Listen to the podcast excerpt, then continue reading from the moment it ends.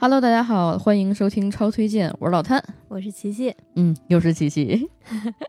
又来了。就作为一个非常实说的主播啊，包括我们这个非常实说的节目，上一次琪琪录完之后呢，我们两个就看了评论区，结果有一个非常被别人点赞多的评论是啊，希望琪琪常驻。在我诚实的转达了之后呢，刚好是又是一个周一。啊，我们就又加了一次班，包括我们今天确定那期选题呀，然后到现在录制，其实仅仅只过去了三天。嗯，我们这期的播客内容呢，纯属一个自己给自己挖坑的作死行为啊。因为我们要讲绣湖，当然了，这个主题也是要感谢我们评论区的一个听友留言啊。看到他说看中式恐怖的游戏还是会有点害怕，但是呢，玩绣湖的时候呢就没有那么有代入感，然后就可以更加勇于尝试。所以这次呢，我们也想就就这个机会讲一讲绣湖。如果说大家对于呃恐怖类的解谜游戏呢会有一点点心理障碍，说哎，万一我看中式恐怖的游戏害怕怎么办？那就可以试试绣湖这一个系列的。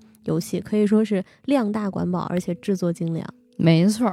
但是呢，在准备的这三天的过程当中啊，我就干了一个非常基础的操作，嗯，我就满平台的搜，我想看看别人是怎么讲修湖的，哎，就是做一下基础的资料整理。对，但是这个行为动机呀，真的不是为了抄作业，嗯，主要是因为我们俩都玩过，而且我相信今天听的。这些听众当中，肯定很多人都玩过绣湖，嗯，那你对它有一个基础的认知之后呢，一定知道绣湖其实真的不好讲。是的，整体的系列作品又是很多，对吧？呃，故事的剧情跟细节也超级多，里边涉及的宗教啊、艺术成分呐，都非常的深奥且晦涩，甚至是广义上来讲，就这个类目当中，推理悬疑啊，甚至写点。都是非常出圈的一部作品。是的，前段时间我还有朋友问我说，如果他想玩解谜游戏，但是呢又比较害怕，像指甲衣没有错，就是我这个朋友他连指甲衣这种的手游他都会觉得害怕。他说那怎么办？我也是第一反应就想给他推荐《锈湖》，因为真的是一个气质非常独特，而且剧本写的非常好，而且有非常多深度的呃一些内容可以挖掘的这样的一个游戏。刚才听你那么讲完之后呢，我也非常的高兴。因为终于有人比我还怂了。其实换做我而言，如果说给别人推荐一个恐怖游戏的话，我应该先首选的也是《锈湖》。主要是怎么说呢？就是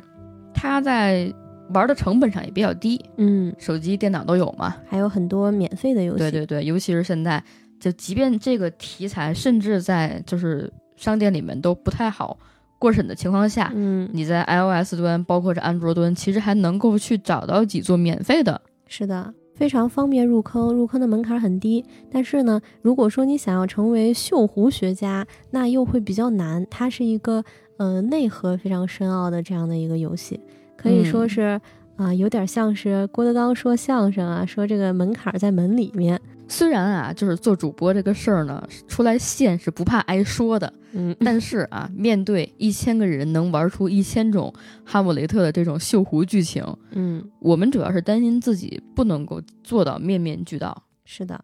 对，而且实话实说啊，如果我觉得说只用我们这一期的体量能够把绣湖这个游戏就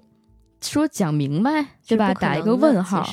就我要说把一期讲完的话，我感觉是我对这个游戏的不尊重。是是，因为怎么讲，就是我对绣湖它有一种特殊的文艺情节啊，有一个非常形象但是又不太恰当的比喻。我认为绣湖系列应该是游戏类目中同属于魔幻现实主义的题材当中的那种少年派的奇幻漂流吧。其实绣湖它隐藏内容上的暗黑程度啊，可能也和少年派的这个真结局很像了。嗯，你把它换成书的话，我觉得应该也能够称为电子游戏界的百年孤独，应该也不为过。两个家族横跨两三个家族，应该是嗯，现在横跨两个世纪的这样的恩怨情仇。嗯，尤其是现在已经是处于各种方块系列还没有出完的一个状态啊，嗯，永远在进行时，这个两百年的恩怨纠葛，我马上就会扩到甚至三百年以后更多。是的。如果啊，锈湖要是影视化的话，嗯，按照现在这个体量上来讲，其实拍起来应该能够达到就是之前双峰的那个程度。嗯，如果拍得好的话，嗯，而且相信很多就是有一点这个美剧基础的朋友们玩锈湖之后呢，也肯定够能够发现啊，它在情节上的话，很多地方有一点致敬双峰，甚至是相像。是的，是的。而且其实虽然说锈湖目前它还没有影视化，但是呢，其实它也不只是局限于线上游戏了。我觉得锈湖已经把这个嗯游戏方面的这种玩法已经是啊两开花了啊。除了这个线上的电子游戏以外呢，应该是从白门开始就已经开始嗯做这种线上线下联动的游戏了。当时白门呢是在这个。特别篇相当于是白门发售了一段时间之后，官方给大家出了一个谜题。如果你解开这个谜题，你可能就可以在十个国家的线下去找到锈湖隐藏着的实体的记忆方块，相当于是一个上万人甚至数十万人都参加的这样的一个线下的大型的真人实景解谜游戏，也是这算是打破第四面墙吗？嗯，绝对算了。嗯，反正刚才我们两个人铺垫了这么长时间。对吧？我觉得是，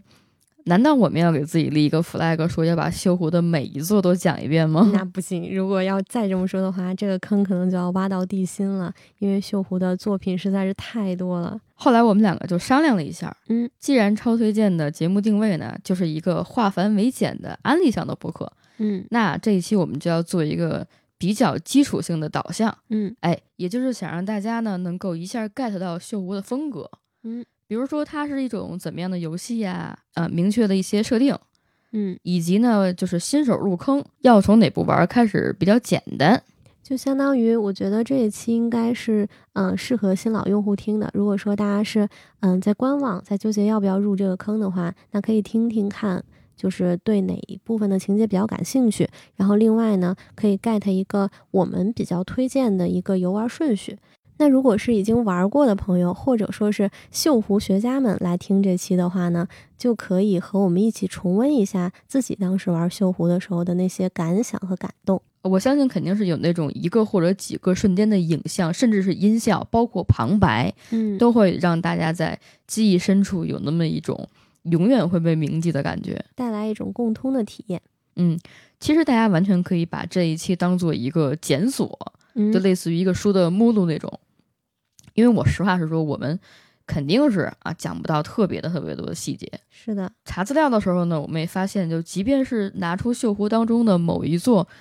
当中的一些什么名画的比喻啊，一些宗教的构成，嗯，我们都能够大概就扯出一整期的内容。对，比如像是什么湖中夫人呀、莎乐美呀什么的。嗯，就我我记得，甚至当中有一个呃人物，还特别像是当时在双峰当中陈冲去演的那个角色。嗯。我们都不说自己是锈湖学家，对我们可能只是爱好者，我们只是锈湖玩家。所以大家有什么，比如我们说的时候，因为年代过长，很久没有玩了啊，只是凭借记忆当中的一些片段来讲述的部分当中，如果有一些小问题或者小差错的话，也欢迎大家在呃留言区跟评论当中指出来。我觉得这时候就聊天就行。我们会注意的，也希望大家多担待一点啊。如果说有些地方我们确实是说错了，那我们也提前道个歉。嗯哼，确实不觉得能完全说对，嗯，真的是一个人玩一个想法。包括其实现在因为锈湖整个系列都还没有完结，所以说网上对于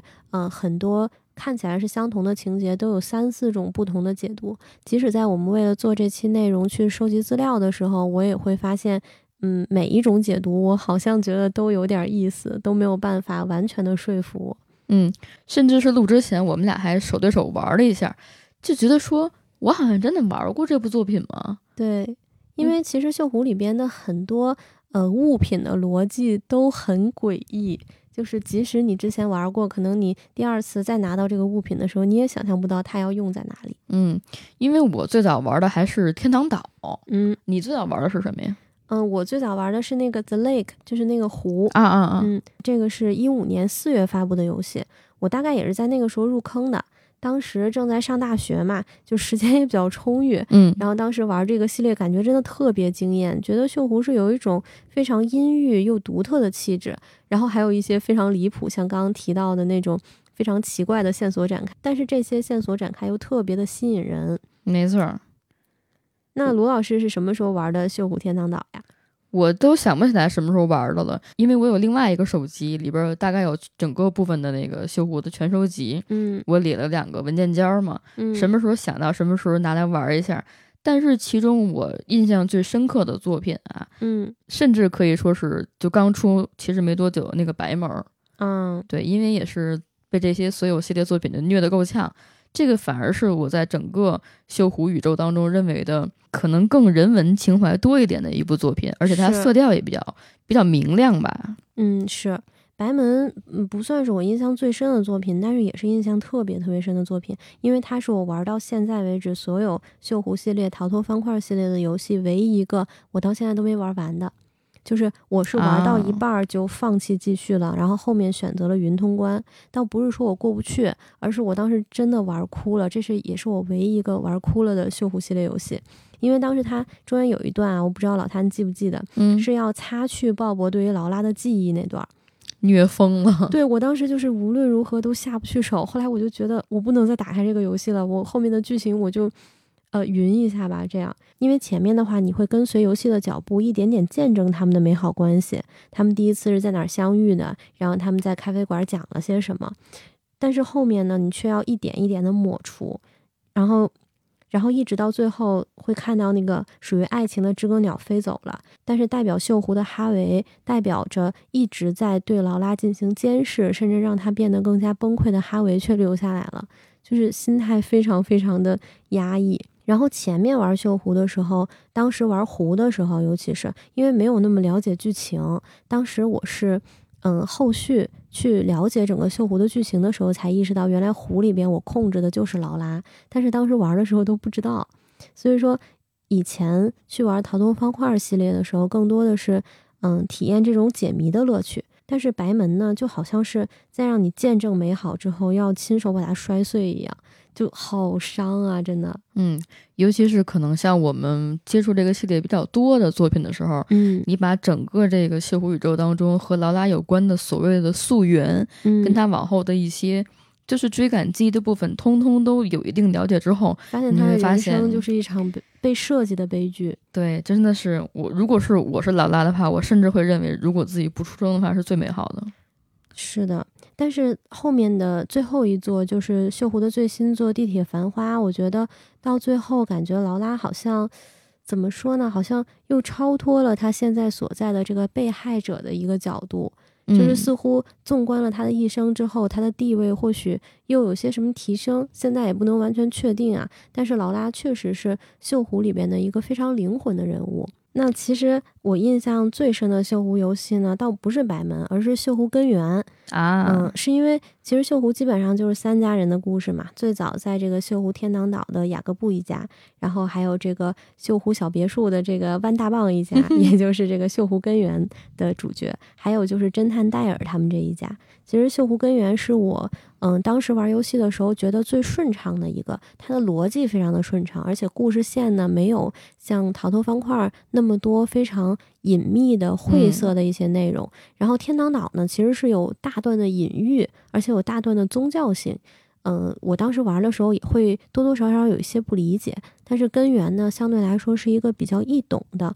它可以非常顺畅的帮我了解万大棒他们一家的故事，包括说我第一次接触锈湖时刚刚说的操纵的主角劳拉的身世，当然了，还有这个用一手烂牌炸死全家人的二舅阿尔伯特，也是一个特别复杂的人物。所以说，这个其实是我印象最深的一款锈湖的游戏，而且我个人觉得也很适合，如果大家是呃初玩者的话，也可以拿它或者天堂岛去做一个入坑项的一个游戏。嗯，没错儿，因为我觉得说，可能就是你对系列有一定了解之后，会嗯慢慢的发现说，方块系列感觉是更像是在炫技的一些作品，嗯它是完全把它可以去延伸的这种呃解谜，包括一些故事构成的碎片化叙事，做到非常。就是怎么讲，做到非常那种淋漓尽致。哎淋漓尽致的一种一种状态啊。如果是我们这一期的听众当中啊，有一些没有玩过的话，可能对我们刚才讲的内容还有一些摸不着头脑。嗯就是说，锈湖这个系列肯定最早吸引到大家的一个最重要的部分啊，嗯我觉得应该是还是风格上的猎奇跟口味比较重这件事儿。是的，是的，无论是它的画风还是它的解谜过程，但是呢，锈湖的门槛儿又相对来说比较低，因为它并没有太多直接的恐怖桥段，不会就是一下就把你劝退，而是会通过一些氛围的刻画。嗯，包括每一个场景的变化，每一次的风吹草动，来紧紧的拿捏你的内心，给人带来一种非常诡异的、非常静默但是无言的恐惧。而且他用了那种类似于复古的手绘油画的画风嗯，这就注定他根本不可能做的是特别特别那种，就是印象，不是那种写实风格哎，对对对，他的虽然说他的冷暖色对比也比较强烈，但是啊，往往这一个场景当中和人物的运用还是以冷色调为主。我当时玩绣湖的时候，第一反应觉得，哎，它这个画风感觉像儿童画。但是后来玩着玩着，包括配合它那种非常压抑又诡异，但是又有点优雅的那种纯音乐的钢琴曲之后，你就你就会觉得它的这种画风都好像变得更有意义了。就是虽然说有点童趣的感觉，但是却更显诡异。我记得好多就是比较大体量的三 A 游戏，在制作一些串场的部分，嗯反而是刚好有运用这种类似于小童话风格的一些部分。嗯我忘了是哪部作品了，是不是咱俩玩的《玛莎已死》里边就有一段，就是拿那个童话书，然后讲故事来穿出人物的这么一个桥段？好像上来就是这种先用的童话书里的那个呃风格，然后来来讲述一个这个在姐妹身上的一个隐喻的部分。好像是有，我记得不是特别清楚了。嗯，嗯，但是确实有非常多的游戏都会用这种方式。但是锈湖呢又跟他们有非常明确的不一样的地方。嗯就是即便是恐怖游戏当中啊，很多的呃人物的就是表情嗯也会因为一些场景的转换，甚至一些很吓人的部分而产生变化。嗯但是锈湖呢，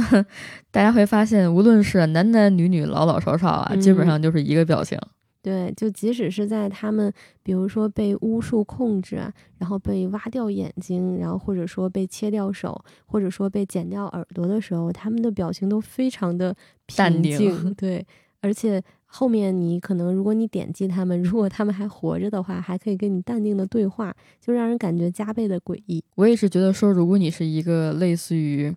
嗯、比较喜欢视觉冲击，而且跟文化符号的那种玩家的话，嗯。那锈湖也是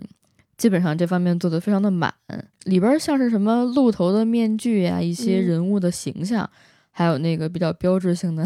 经常摆放一些奇奇怪怪东西的大钟，一般是用来藏尸体用嗯，藏了这个，呃，甭管是前世今生吧，都藏一遍，嗯嗯，包括其中啊，还有就是里边儿那个不知道有什么原因形成的黑色的某位人物啊，其实就基本上是腐坏的灵魂。对基本上已经成为了这个游戏的标志性视觉。然后除了这些以外呢，锈湖还有两个非常有名的一个啊、半人半兽的 这样的一个形象啊，就是乌鸦先生和猫头鹰先生。嗯，他们两个呢都是呃进入了修罗道和人道之间，然后可以获得所谓永生的这样的两个人物。原本也是人类啊，但是呢，因为他们是某种意义上获得了永生啊，还获得了一些呃似有若无的一些异能，所以说呢，他们其实基本上是贯穿了整个锈湖系列的始终，所以呢，更是成为了游戏的文化符号。包括在国内外的漫展啊，还有游戏展上，都能看到 cos 这两个人的一些狂热爱好者。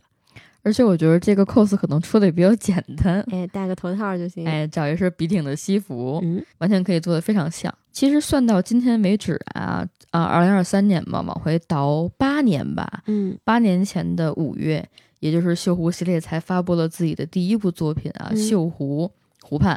到今天为止呢，一共是十八部作品，千丝万缕啊，前后呼应，甚至是包括各种各样的叙事手法，直抒胸臆的也有，然后中间穿插着各种各样的时间线的也有，双重解谜的也有，包括真人剧，嗯，完完整整的构成了一个锈湖的悬疑迷宫的宇宙。对而且呢，如果大家从头到尾根据这个时间线来游玩锈湖的话，就会发现它的故事其实是越来越深刻，然后越来越精良，画面也是做得越来越好的。嗯，尤其是它的最新作这个《地铁繁花》，我觉得它的，我觉得他的美术方面真的是尤其惊艳简而言之，应该也是有钱了，啊，确实，啊，真的非常的畅销。嗯，但是它，我觉得有一个非常好的生态构成啊，嗯，就是它在做付费的大的重体验之外，它也做了很多免费的，是的，感觉就像是我们互联网公司上班时候拉新。而且拉新的非常的成功。对，因因为它的免费的内容做的也非常精致，我觉得这个是特别难得的一点。就是当我玩完了这些免费的，尤其是逃脱方块系列之后，我真的是会心甘情愿的为它的这个付费内容去买单，因为我相信它既然免费内容都能做的这么好，那付费内容更是非常的厉害，包括说。嗯，它从白门开始嘛，就是会有一些隐藏的关卡。如果说你在线下解谜，然后获得了一些密码之后，你还可以在这个线上的游戏中获得一些隐藏关卡，甚至可以把你的名字、你的信息录入到游戏之中，甚至可能你的名字会出现在下一座的游戏里。我觉得这些对于锈湖学家来说啊，都是非常大的吸引力，而且也会让很多玩家觉得这个游戏的制作方是非常尊重玩家的。确实，作为一个。推荐独立游戏的一个游戏节目啊，是绝对不可能去逃脱掉《锈湖》这个作品的。是的，嗯，刚才我们反复在提到《锈湖》系列的时候，主要是以《锈湖》的主系列跟逃脱方块两个组成的嘛。嗯，那以《锈湖》命名的主系列，主要就是来讲锈湖的历史。嗯，它会按照一些嗯大的任务性的模块，然后去推动整个的剧情发展。然后像这一个系列的游戏呢，它的游玩流程相对来说都会比较长，然后故事呢也会讲的相对来说比较浅显。嗯，不是说呃故事讲的少，而是说它会它的线索会比较明确。那逃脱方块这个系列呢，其实就更偏向于密室逃脱的那种玩法，嗯，就是一个更加纯粹的密室逃脱。对它给我们大量的道具，然后一些解谜的要素进行堆砌，嗯，而且中间又穿插着跟锈湖主系列当中的一些部分有补完的那种啊情情节吧。对，其中会有非常多的小彩蛋和这个锈湖系列相互呼应。就我们在这儿也稍微大概的跟大家去。讲一下这个游玩的顺序的排列，嗯，啊，我到时候在做节目的时候也会在简介跟说明那儿把它标出来，啊，也方便大家去看。那这个顺序呢，并不是根据它的发布顺序来告诉大家的，而是我们认为，如果说大家这样玩的话，可能会更加清晰的了解锈湖的整个历史和脉络。我们两个列这个顺序的时候，也是，嗯，不能说很激烈的吵了一架吧，反正有我们各自的一些理由。是的，嗯，反正前面的四座啊，就是。嗯，从锈湖天堂岛、锈湖旅馆、锈湖根源到轮回的房间，这个是肯定毋庸置疑，基本上是这个顺序。因为它这个就是按照时间线来的。对，但是当然了，这个锈湖根源和锈湖旅馆其实是，嗯，它的时间线感觉比较混淆啊，就是可能是在同期。对，应该算是平行的，有一点。嗯，是的，在无法就是百分之百啊，按照一千个哈姆雷特变成一个的情况下。我们就先把这个逃脱方块系列先介绍一下，嗯，你基本上把每个名字都给到大家，分别就是逃脱方块四季，嗯啊，哈维的盒子，锈湖，锈色湖畔，风车，案件二三。对，我靠，这我觉得最难哦。对，案件二三好像就是那个侦探戴尔去调查劳拉去世的这样的一个案子，然后这个案件的编号是二十三。对，而且里边很多细节非常的封闭。是的，嗯。然后逃脱方块悖论，嗯，悖论应该是当时因为免费嘛，然后好多人都去入坑。是的，嗯，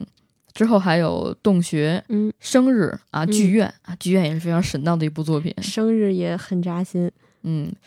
再往后呢，就是我刚才说的印象非常深刻的白门，嗯，之后就是逃脱方块阿尔勒，这个应该就是那个梵高的那个。最新出的两部，也就是《往昔回忆》还有《地铁繁花》。那锈湖除了这个内容非常的多，有非常多的作品以外呢，它的登录的平台也挺多的，在 Steam 上啊，在 iOS 上啊，包括在安卓上面应该都是有的。对，Steam 之前的时候还出过一个非常狂的这个捆绑包，嗯，就是一到十六，那个时候刚好是有十六部嘛，嗯，但当然它其中可能在 iOS 上很多就是免费的，嗯。我认为，就大家怎么讲，你可能这边没找到，那边去补完一下啊。虽然说流程上看着起来比较复杂，但你一旦入坑之后，肯定是越想越玩。对，而且如果你对于这个，嗯。我不是非得要了解锈湖到底是一个什么样的故事，或者说我不是非得要一定要按照时间线来玩的。那其实尤其是逃脱方块的那几部，它其实并没有什么你一定要先玩哪部再玩哪部的区别。就是如果你只把它当成一个非常精彩的解谜游戏玩，不想去过多的了解它背后比较深刻的剧情的话，其实可以随便挑一部入坑都可以的。嗯，反正你在外边看着的时候都是那个色儿。对，一个色儿一个方块儿，一个色儿一个方块儿。嗯等你玩进去之后才知道说，嗯，真的有的时候会被吓破胆子。嗯那个时候没想到说这个所谓的做整个这个系列啊这么夸张的一部作品的主创团队当中，其实只有两个人太厉害了。啊，对，而且可能加上那个经理还是发行大姐呀，嗯算是三个人吧。嗯嗯，他们就是两个荷兰人啊，飞翔的荷兰人，他们两个人是在阿姆斯特丹嘛，然后就把这个系列就默默的啊，就是 默默的吓倒全世界的粉丝们。对，当时我记得，因为我大概是一五年、一六年的时候开始玩的嘛，那个时候其实一开始的时候也会觉得，哎，它的内容就是它的画面好好简陋呀，就是简笔画的那种样子。但是嗯你真正玩下去之后，我觉得支撑锈湖最最大的、最本质的，其实就是它的玩法和它的剧情。我觉得这两位主创，他真的是把这个他的精神内核玩出花来了。而且刚才琪琪讲了，也说过啊，就是锈湖这个系列，你慢慢可以发现它在技术上是有所革新的啊。嗯如果我要是没记错的话，这个游戏应该一开始在 PC 上登的时候还是 Flash 的游戏。哦嗯，后来才因为技术革新变到了拿 Unity 这个平台来开发。当然，以后没准儿也能给你上个更高级别的游戏引擎。哎，也没准儿。当然，它最简单的玩法啊，就是给我们玩家最直接的反馈就是点点点。其实点击解谜游戏最早我们玩的其实就是 Flash 的游戏，也确嗯实是。你能把这个游戏的范畴啊，就做成这个样子，就类似于我觉得现在都快变成拍片儿的一样的模式了。嗯在这么八年当中持续的进行更新，且能够高效且保质量的这么做，嗯，对，真的非常的厉害。比如说像是我记得当时在 Flash 平台玩的这种点击类的解谜游戏，嗯、在这个什么四三九九小游戏啊，也会有那个什么《胡侦探传说》，嗯，也是一个个点击解密游戏。包括国外的还有一个什么米勒山庄一案，它那个好像还是和克苏鲁有关的。啊，嗯对，，但是这两个游戏，呃，如果我没有记错的话，好像是后续就也没有再继续更新了，就觉得也挺遗憾的。但是幸好呢，锈湖是坚持下来了。当然，锈湖出现的时间也比他们要晚一点，制作的呢也要更精良。嗯，其实，在某种意义上来讲啊，这个锈湖当中的很多元素确实也是课文十足。是的，对，什么呃献祭呀、对哎，各种图腾啊，什么轮回啊、再生啊，对你我很难想象说他怎么能够把一个就类似于现在三百年的这么一个家族当中的纷争讲得如此的，甚至可以用传奇来形容。是的。而且每一个人的性格特点都塑造的非常鲜明，尤其是在根源里面有其中有几个角色我都非常喜欢，比如说刚刚我说的那个，嗯、疯批的这个阿尔伯特二舅，包括这个勇于挑战宿命的艾达，然后还包括我们刚刚说的这个乌鸦先生，然后这个猫头鹰先生啊等等，都是非常鲜明的人物。我第一个对这个游戏印象非常深刻的瞬间，可能就是母亲的棺材从湖当中浮现的时候，发现里边并没有实体的产物，而是两个方块的那种、啊那种时候，一个还是两个来着？啊，我的我还以为，因为天堂岛的话，我当时第一反应就是印象特别深的诡异之处，就是那个他弟弟嘴里吐出青蛙，掉进裤裆那块儿而且他 一个一个的吐，但是他的表情非常的淡然。我当时你知道往哪儿想了吗？我想了一个特别歪的一一个地方，修修女与鱼是吗？不 不是，就是还是那个就是土青蛙掉裤裆这个事儿，嗯，就是我就想是同一只青蛙吗？它从哪个异异空间掉到了裤裆里，然后又从嘴里出来了呢？嗯，对，就就是很多这种让人让人琢磨不透且容易想歪的点啊，真的非常就怎真的么？非常的离谱。还有你记得有一个就是帮别人剪头发，嗯嗯，然后你把那这个也是天堂岛。对，然后把耳朵给剪掉了，嗯，然后你耳朵掉下来之后呢，就被你的叮的一声，然后收进了自己的那个道具的包吧，还是道具篮儿？对，而且当时被剪掉耳朵的人，就是因为其实我可能我个人的原因啊，就是我对于一些嗯，比如说刀刺进肚子啊，或者怎么样，就是看这些画面，我可能没什么感觉。但是我对于什么掀指甲、什么剪耳朵，就是就是，即使是这种非常简单的这种画风，我也会看完了之后下意识的觉得汗毛竖一下。但是那个被剪耳朵的人真的是表情没有任何变化，就好像被剪掉的就是他的一缕头发而已，哦也，是非常诡异。我一瞬间想到了娜塔莉波特曼演的《黑天鹅》啊，里边撕那个稻草儿，哦，那个也是，嗯啊，真吓人。确实是在那个我们刚才讲的那部作品当中啊，还有几个非常神奇的桥段，就是蚊子吸他爸的脑袋，对，里边反复穿插，我真的是醉了。大概就是那个在这个天堂岛里边啊，是这个。呃，长子回家，然后见他的兄弟，然后他的弟弟呢，喝下了蜂蜜之后，变成了一个人那么大的一个巨蛹。后来这个巨蛹就孵化成了一个人那么大的蚊子，然后一下就把他爸爸的脑袋都叮穿了。但是更加离谱的是，他爸爸根本就没有死，在下一章的时候，他爸爸的脑袋被呃就包起来了，裹的像个木乃伊一样，但是还活着。对这一家人真的也是怎么虐都虐不死。是的，主要是他很多就是细思极恐的地方啊。嗯，你在比如说你二刷，嗯，有的时候甚至都不用二刷，你在第二次看到那个场景的时候，就会产生一些哦，原来他。另有深意的感觉，是的，而且如果说，嗯，我们初步的去游玩绣湖，我们可能觉得最细思极恐的地方就是刚刚我们提到的这些情节。但是如果说你去了解整个绣湖内里，它讲的到底是一个什么故事的话，嗯，就会发现更加细思极恐的地方。你会发现在这里有一些家族，他在连续不断的去献祭亲人，然后去谋求那种虚无缥缈的永生。这种所谓的永生，在他们家族的历史上，到底是不是真正的出现过？但是他们每一次都会冷血无情的去通过火刑啊，把一个人活活烧死啊，这种非常残忍的办法去献祭自己的亲人。然后还有的人呢，他会献祭自己所有的后代。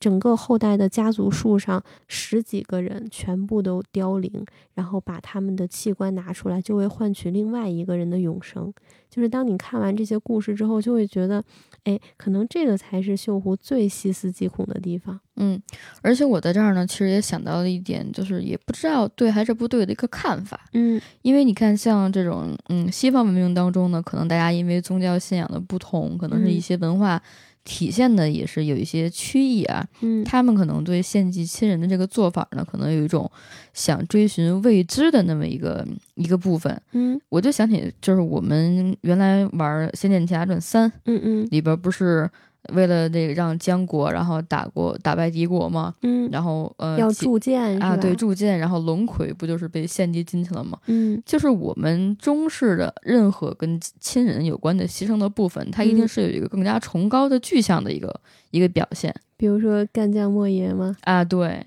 就是他到最后会落成一个实体产物。嗯，就 就是绣湖里边很多绣湖的话，就是获得启示。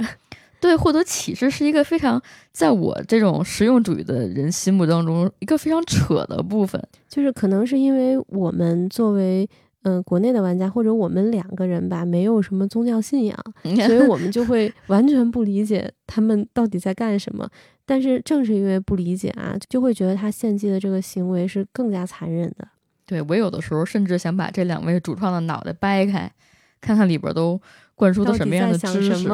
嗯，因为我不是喜欢玩日常的游戏嘛，嗯，就是我之前也做过那个《阿特拉斯女神异闻录》的那个解说，嗯，然后我就想说，我也看他们的纪录片儿，人家的桌子上是摆了明明确确的一大堆各种各样的写点研究的书籍，嗯，对，如果说他们也给我来这么一个纪录片儿，我肯定截图，挨个挑，哎，你们两个看什么书啊？想了解他们脑子里在想什么。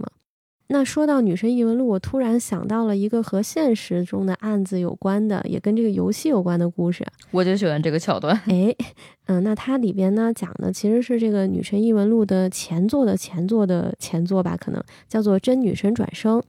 那这个游戏里边呢，有一个开头讲的就是主人公晚上睡觉的时候梦到附近的井之头公园出现了一个碎尸案，然后呢，这个被碎尸的人呢是被献祭给了邪神。当这个主角醒了的时候呢，他以为自己是做了个噩梦，结果出门呢，却发现这个公园被拉上了警戒线，真的有人死在了里面，而且真的是一个碎尸案。但是呢，非常非常诡异的是，这个游戏，呃，我其实不太记得这个游戏是什么时候出的了。我们假定它是二零一零年，但是呢，大概在这个游戏出了以后的一到两年之后，在日本的这个井之头恩赐公园里，真的出现了一个碎尸案，就相当于是这个碎尸案，现实生活中的碎尸案是被这个游戏给预言了。更加离谱的是，这个碎尸案是一个悬案，到现在大家都不知道凶手到底是谁。嗯，就非常的女神异闻录似。对，而且还有一个特别诡异的点啊，就是说这个。嗯，景之头公园，如果你们现在去看的话，据说这个公园里面是没有一任何一个垃圾桶的，因为当时的那个碎尸案的所有尸块都被扔进了垃圾桶里，而且呢，那个垃圾桶的这个桶口的大小大概是二十乘三十厘米，以至于所有的尸块被发现的时候都被切成了极其完整的二十乘三十厘米的这样的一个长方体，就是甚至于大家知道。啊，大家可能不知道，就是 就是在这个呃分尸的时候，就你就想象一下，呃切分这个猪肉的时候啊，大家都会通过那个关节儿来切嘛，因为这样的话比较省力，而且一般情况下，如果这个杀人碎尸的话，他肯定是为了担心被别人发现，他整个碎尸过程是非常危险的，一旦被发现，就会被立刻发现他是杀人犯，所以说呢，大部分的。碎尸者，他们都会从关节下手，以求比较隐蔽的、尽快的把这个尸体切割开来。但是那一个景之头公园的碎尸案呢，他的这个尸体是被，就是用那种木工电锯，占地非常大的木工电锯切开的，而且把这个大腿骨呀等等非常坚韧的地方都是直接切碎，就是为了把它切成这个二十乘三十厘米的小块儿。好有那个规则性。对，就感觉。确实非常的邪点，也是非常邪的一个事件啊。嗯，以后有机会我好好给你捋一遍这个《女神异闻录》跟《真女神转生》，就他这个作品确实也非常的邪。但你刚才提到立方块这个事儿呢，就一下让我想到了《绣湖》里边。对对，因为《绣湖》它就是也有很多的类似于小贴士、小知识啊那种图谱一样的设定。嗯，就是如果你提前。了解一下这种设定啊，或者说你玩的过程当中，因为他玩的过程当中，他很多设定是进行补全的嘛。是的，你了解的越多，他可能对你以后去玩的时候的，就是吸收跟进入的时候会更加的便捷。嗯，我们呢就在这儿稍微跟大家提那么几个啊，因为有的部分还是需要大家自己去体会。嗯，那就先从刚才那个方块说起呗。嗯，可以。就是无论大家去嗯接触每一步。绣湖的时候，都会在其中发现有方块的影子，嗯，甚至还以方块来命名嘛。对，这个锈湖当中呢，其实是有几种不一样颜色的方块，比较常见的啊，就是黑色的方块和白色。对，白色都没有黑色那么多哎。是的，是的，嗯，因为黑色方块呢，在整个锈湖的体系当中的设定，其实是从呃尸体当中提取的痛苦的记忆。对，就是被提取黑色方块的时候，其实是有几率。被腐化，然后呢，就变成一个我们刚刚提到的大黑。那大黑呢，其实就是一个呃人形的一个黑影，然后有着呃非常黑的身体和空洞的眼睛。然后它其实属于是一个非常残暴的，有点类似于我们文化中的恶灵的意思吧？对，跟柯南那种大黑还小黑还不太一样啊。嗯，柯南那种它好歹是有个明确边界的。嗯，但是它这个锈湖当中的黑色的这种人体的。它更像是一个轮廓，甚至还可能会有一些浮动的那种花纹。哎，但是刚才我想了一下，好像发现这当中没有就是大概率躲过了这个虚化过程的，好像应该都是黑了吧？我记得好像是在磨坊那个里边，他有提到过说被提取的灵魂是有几率会腐化，但是目前看来，确实好像是大部分都腐化了。但是他的文本好像说的是有几率。我估计可能还没做到那一步呢，还。嗯。嗯，那除了黑色方块之外，肯定就有对应的白色方块，嗯，对吧？那白色方块的意义也跟它完全不一样，嗯，是指的好的记忆、跟轻松和快乐以及爱的感受，嗯，那这个呢，其实也是揭示着绣湖的一个。阴谋就为什么绣湖它整个这个组织啊，建立了非常多的嗯一些小的机构，比如说像白门，嗯，对吧？比如说像是绣湖旅馆，其实呢，就是因为这个，嗯，绣湖呢是需要白色的记忆方块来维持运转的，它需要不断的吸收人们的这种快乐的记忆，或者说是正常的记忆，然后才能继续维持运转。所以说呢，嗯，后续大家玩的时候可能会发现。嗯，锈湖里边很多的阴谋都是围绕着这个黑白方块来展开的。嗯，对。除此之外啊，就还有蓝色的和金色的方块。嗯，但这两个由于太过于关键了啊，我们就觉得剧透也没意思了。嗯，这两个方块呢，可能是会在大家后续玩的比较深入的时候才会接触到。那关于它们的意义呢，就让大家去自己推理吧。对，主要是因为这些方块的出现不在某一个限定游戏当中。是的，对，大家可能就是需要多玩多理解。嗯嗯。就由于这个黑色方块提取的时候，不是会出现大黑吗？嗯，大黑它的明确意向是会坠入到一个叫做恶鬼道的设定当中。嗯，哎，我没有想到，就是在一个，呃，就纯欧洲偏向的一个游戏当中，还能有佛教的知识，对，还能看到佛教。当时我还没反应过来，它这个锈湖里面呢，其实是有六道轮回的存在的，其实也就是佛教的这种说法。六道呢，分为天道、阿修罗道。畜生道、地狱道、恶鬼道和人道。哎，如果你就是你在锈湖的任何湖面以下的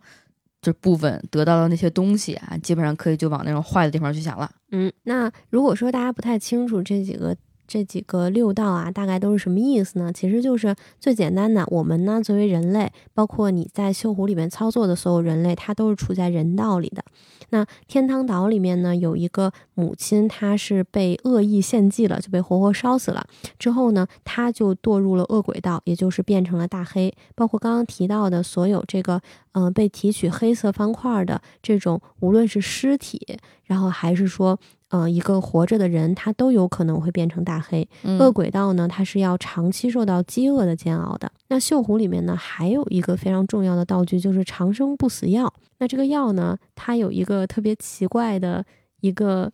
使用的规则，就叫做一人获得死亡，另外一个人获得启示。而这个启示呢，某种意义上就意味着有条件的永生。你发现，就除了我们游戏外的人啊，嗯，对这个设定的理解不一样，游戏里边的人甚至也会因为这个。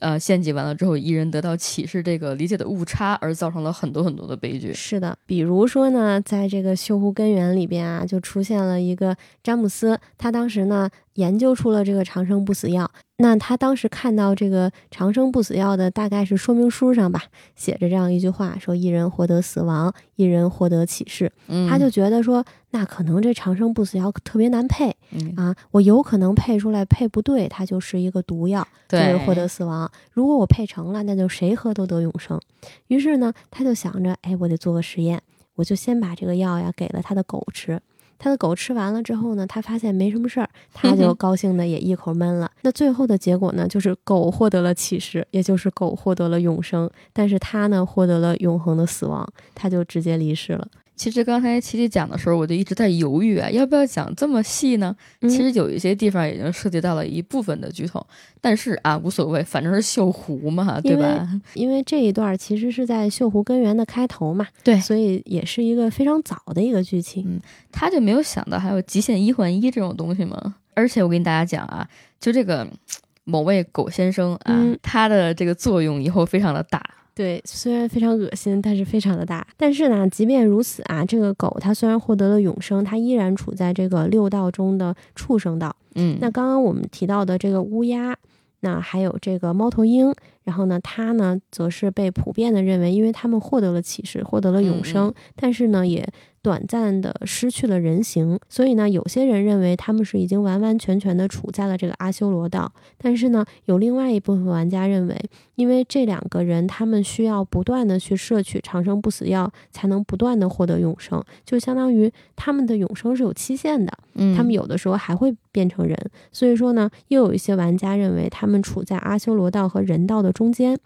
那么刚刚我们没有提到的天道呢，其实就是所有的这些道里边，所有人都在追求的，包括这个乌鸦先生和猫头鹰先生，其实所有人都在追求进入天道，只不过是至少从目前来看，好像还没有人可以得到。对，这就于是锈湖的故事还远远没有达到最终的完结。嗯，甚至我觉得是，如果他们不想玩的话，可以一直永远不玩。是的，我们一开始也总在说这些所谓的，就是甭管是。啊，弯大棒家族还是最早的这个跟乌鸦家族有关系的各种各样的部分啊，主要也是因为他们对这个锈湖当中家族里的人的名字的构成也是下了一点功夫的。哎，是的，非常暗戳戳的来。其实就是锈湖里边的每一个人，他的姓氏其实也都很有来头。比如说刚刚我们说的一直在戏称的这个弯大棒家族啊，他其实他的这个范德布姆这个名字，他在荷兰语中这个 V A N 意思是从，boom 的意思是树，所以说呢，这个弯大棒家族可以理解为从树中来。那侦探戴尔的姓氏呢是 Vandermeer，这个词呢在荷兰语中的还是 V N N，它的意思是从，Meer 的意思是湖，所以可以理解为是从湖中来的。那侦探戴尔呢，虽然开头的时候看起来和锈湖没有关系，但是等到最后你会发现他和锈湖之前的纠葛也非常的深。那他的姓氏呢，也是从一开始就映射了他和锈湖的这个羁绊。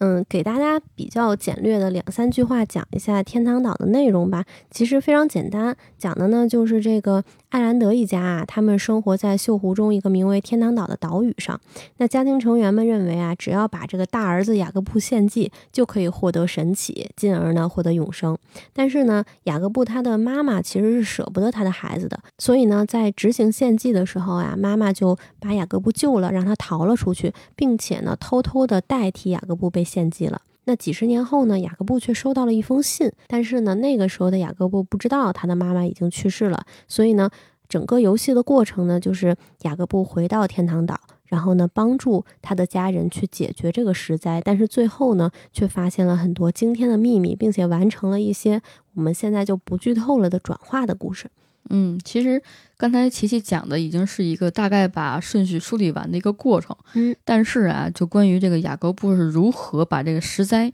彻底解决完，每一个过程都很恶心。嗯，很很恶心，是肯定很恶心的。对我印象中，这个满脸包的那些。部分啊，对，就是这个疫灾和诊灾。刚刚一直提到十灾，十灾，那十灾是什么意思呢？其实这个也是呼应了我们开头的时候提到说，不知道这几个主创脑子里想的是什么，觉得他们有很多宗教元素。其实呢，因为十灾呢，就是圣经里边记载的十种灾难。他讲的呢是神劝说法老王还以色列人民以自由，法老王当时不听，所以呢神就降下了十灾的故事。那这个十灾呢，就是我们刚刚提到的这个血灾、蛙灾、尸灾、蝇灾、疫灾、疹灾、雹灾、蝗灾、叶灾，最后还有这个长子之灾。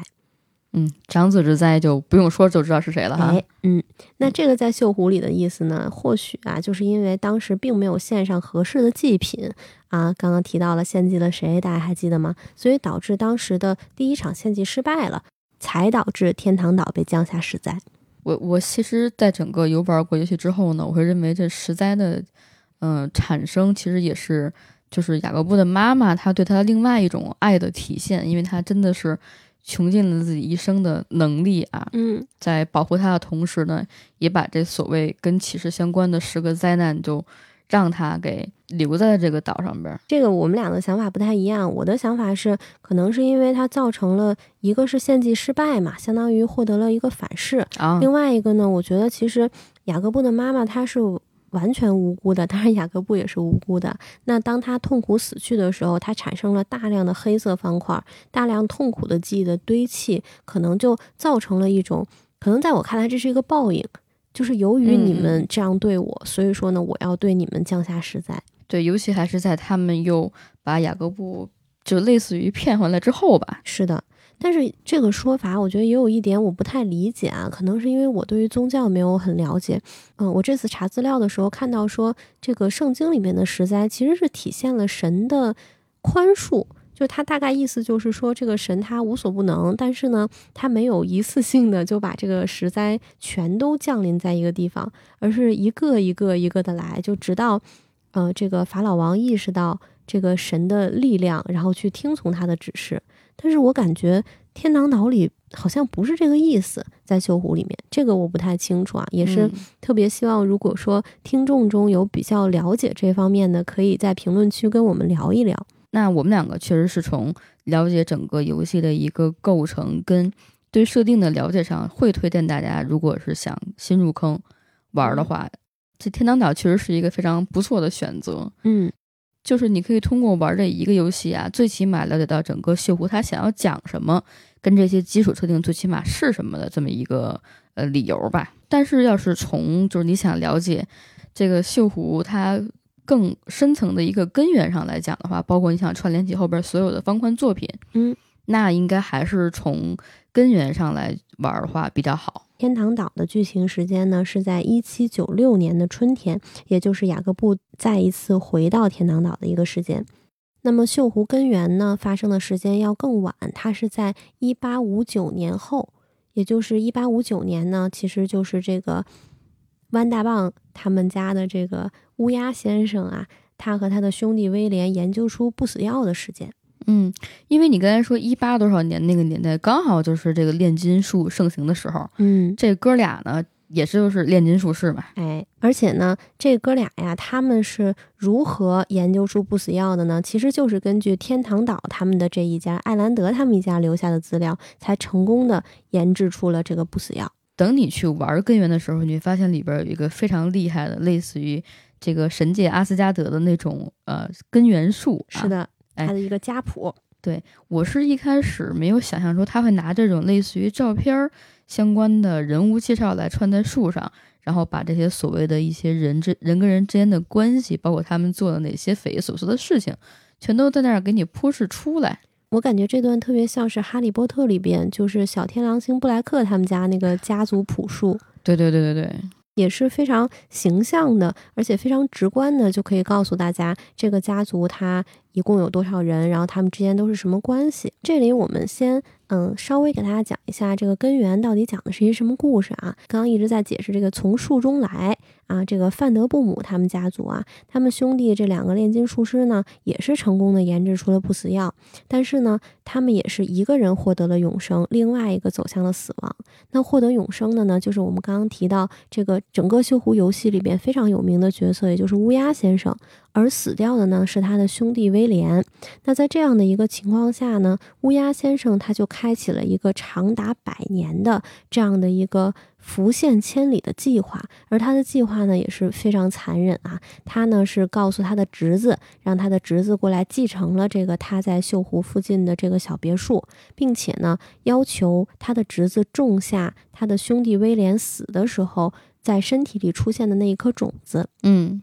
而在这个时候呢，他的侄子本来以为，哎，这个泼天的富贵终于轮到我了啊！这个这个有钱的这个亲戚死了，给了我一个非常大的别墅，然后呢，还让我开枝散叶去寻找我的爱情，去生下我的子嗣。这个他的侄子詹姆斯呢，也是生下了三个孩子啊。后来呢，这三个孩子其中有两个孩子也是结婚生子，然后呢，他们的家族看起来非常的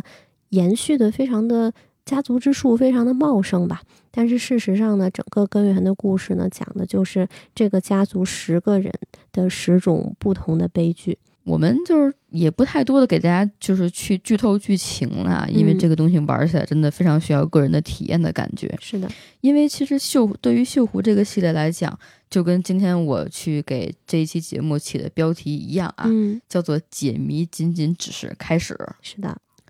因为其实相较起更多解谜游戏啊，它把那个环环相扣这些设计进行拼凑，嗯，那锈湖系列的解谜，它的吸引人的地方其实还是比较独特的。嗯，它可能就是比较简单，甚至可以让你一秒就 get 到你应该怎么做。嗯，但是其中有一些很意识流的那种形式啊，你可以看到它脑洞非常的大。然后这么说的话，其实他，嗯，他的人物关系像是《百年孤独》，但是他的这个解谜手法像是《喧哗与骚动》啊，就非常疯。但是我当时确实没有想到，有的人可以从自己的我怎么讲这个词儿能够过审呢？Naple 里边 给你拿出一些什么奇奇怪怪的东西来。嗯，对，而且他不止一次用你的 Naple 哦。对，包括那个最新的几部里边，还会有那种就是你需要呃钓鱼，你需要扯它，哎呦我天！就是非常的崩溃。而且你当时是你如果开始扯他，扯几下之后，他还会就是嘲讽你，就是说啊，这就这就是这样。刚才讲过，说我可能就是对，嗯，里边的一些就是残忍跟重口味的地方啊，虽然说认为他在整个系列当中比较突出，嗯，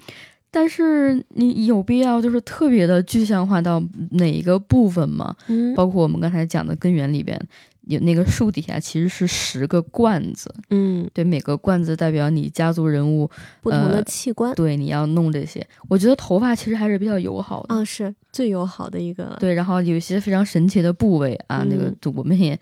哎呀，很难去理解。对，就不跟大家细讲啊。这个大家如果感兴趣的话，可以自己去了解一下。而且其实也可以想象一下，那器官都有哪些呢？嗯，别往太歪了想。啊啊，对对，对，它总归是很正常的器官，但是获取方法是非常奇怪的。嗯，只能说呀，就是比起解谜，它的解谜的故事真的也是就是非常的合理，哎，真的很合理。就好像我们刚刚说，嗯，前一段啊，可能在说锈湖它有一些猎奇的玩法，嗯，嗯。但。是，嗯，我自始至终都认为啊，这个它猎奇的玩法只不过是一个把你吸引过来的噱头，但是其实能让你留下来的还是它故事的内核，包括它背后的庞大的信息量，还有它非常丰富的这些文化底蕴。对我们两个的口嗨其实只限于玩这个游戏，嗯。因为之前看那个就是呃线下的解谜啊，包括他嗯。给的出一些所谓的线索，嗯。一些拟真的那些什么网络的呃网页呀，的一些技巧对啊，什么奥数题呀、真的不太行。就是尤其我刚才还跟琪琪说，我说我们真的语言环境因为不是外语，嗯，然后我可能看到这个线索的时候还要有一个翻译的步骤，是的。然，后他跟我说，琪琪跟我说，就是母语我也看不懂，就他还需要那个叫什么网页，叫什么用呃看网编程人员的那个模式啊，对，啊，才能从其中去找到一些线索好。像是，嗯，还有就是呃老外们非常喜欢玩的填字格游戏嗯啊，还有那种呃，比如说我要如何在这种有暗示的字母当中找到它的顺序，嗯，好像很像奥数题，对，还是拿那个颜色的深浅度来决定的。嗯。哦，但是当然了，这段也还好啦，因为这个是锈湖的一个隐藏关卡。如果大家只玩线上的话，倒是也不会遇到这些问题啊。不过呢，嗯，参与一场这样的线下的一个游戏的解谜过程，即使是我们的脑子跟不上，但是我当时看到这段的时候，也觉得非常心潮澎湃，就觉得有上万人都在和我一起去试图解开这个谜题的时候，那种参与感真的是无与伦比。主要是包括到现在这个锈湖故事延续到二百年甚至三百年初的时候，嗯就整个这两个家族，还有现在劳拉的这个命运，包括戴尔现在能否走到更往上的那个天道的地方去啊，嗯这个原因，包括这个因素，也是非常的牵动大家这种所谓的玩家们的心。是的，感觉对它已经不仅仅是一个解密游戏了。我现在再去打开锈湖的新作的时候，我更多的是一种感慨或者感动，就是尤其是最新作这个《地铁繁花》啊，嗯就通过一个一个的车站的站台去看劳拉的一生，就真的觉得他是一个你很熟悉的朋友，然后你看着他被设计，然后去绝望崩溃，然后最后呢又获得救赎，就会觉得是一件非常感动的事情。它已经不只是一个解密游戏了，真的。嗯，包括戴尔他的家里边，就是他父母跟家里那个嗯悲剧，即便后来找到一些方法，可能也逆转的时候，也只是逆转了记忆，而并没有逆转结果。对，然后特别有一种就是在看那个蝙蝠侠的，就是他的性格怎么养成那种感觉哈。啊，我当时也是这种感觉，我就觉得戴尔他难道就是因为他被锈湖选中，所以他一定要经历这种就是这种精神上的摧残吗？就觉得，我觉得戴尔真的是整个游戏的过程中一个非常 无辜的角色，当然劳拉也是，几乎所有人都是。这么想起来，除了这几个幕后黑手以外啊，嗯，就我为什么之所以觉得说这个系列可能永远没有边际，就即便我们知道它最早的时候是从艾兰德一家开始，嗯，但是艾兰德一家开始之前，它只是一个岛，难道外边没有更多的陆地，甚至是更多的部分里边，没有人受到这种所谓的启示吗？而且包括艾兰德家族，也只是从他的一个时期开始讲述。那在这之前，他们的献祭又进行了多少次呢？这些都是细思极恐的地方。反正就是我们玩了这么长时间的锈湖啊，林林总总也五六年了。嗯是觉得说这个系列已经把整个关于游戏体系当中的一个就是剧情的叙事的方式啊，跟解密游戏的玩法的融合，就走上了一条比较不同于寻常的道路。是的，就它出圈的这个范围已经是很少数的级别的游戏能达到的。是的，尤其是在它的主创团队其实人人数非常精简的情况下，当然除了刚刚提到的这个。嗯，游戏方面的内容啊，我觉得整个游戏在情节和情绪方面也是非常的饱满。像我们刚刚提到的，一开始的诡异猎奇，然后像是我们初玩的时候感受到的恐怖，像我们后来玩后面几座的时候感受到的感动也好，包括里面有一些爱情元素，然后有一些关于勇气、关于牺牲。然后，关于很多我们生活中非常触动人的情感啊，其实，在《锈湖》里边都有。我觉得正是因为它的这种包容性啊，所以才会让整个这个游戏的系列显得特别有生命力，经久不衰。就是对于我这种手残党而言啊，我非常喜欢《锈湖》的一个点，就是它真的只是一个点击解密游戏而已，就像是。我们玩《山海旅人》，对吧？它还是需要一些操作的，就是对我这种人来讲，还是有一些难度的。那更别提，嗯，像是一些逃生啊这类的游戏了。那《锈湖》呢？它就是既满足了我们对于解谜的这样的一个诉求，又有一个庞大的世界观可供爱好者挖掘，而且与此同时门槛是真的低。很方便就可以上手。就最近新发的这个十月份新发的这这部作品啊，它不是在 Steam 上两小时退款吗？嗯，有那种极其神叨的玩家，然后速度解谜白嫖的一个游戏，刚发狂玩，然后不同意这种观点，但他真的那么做了，你知道吗？嗯，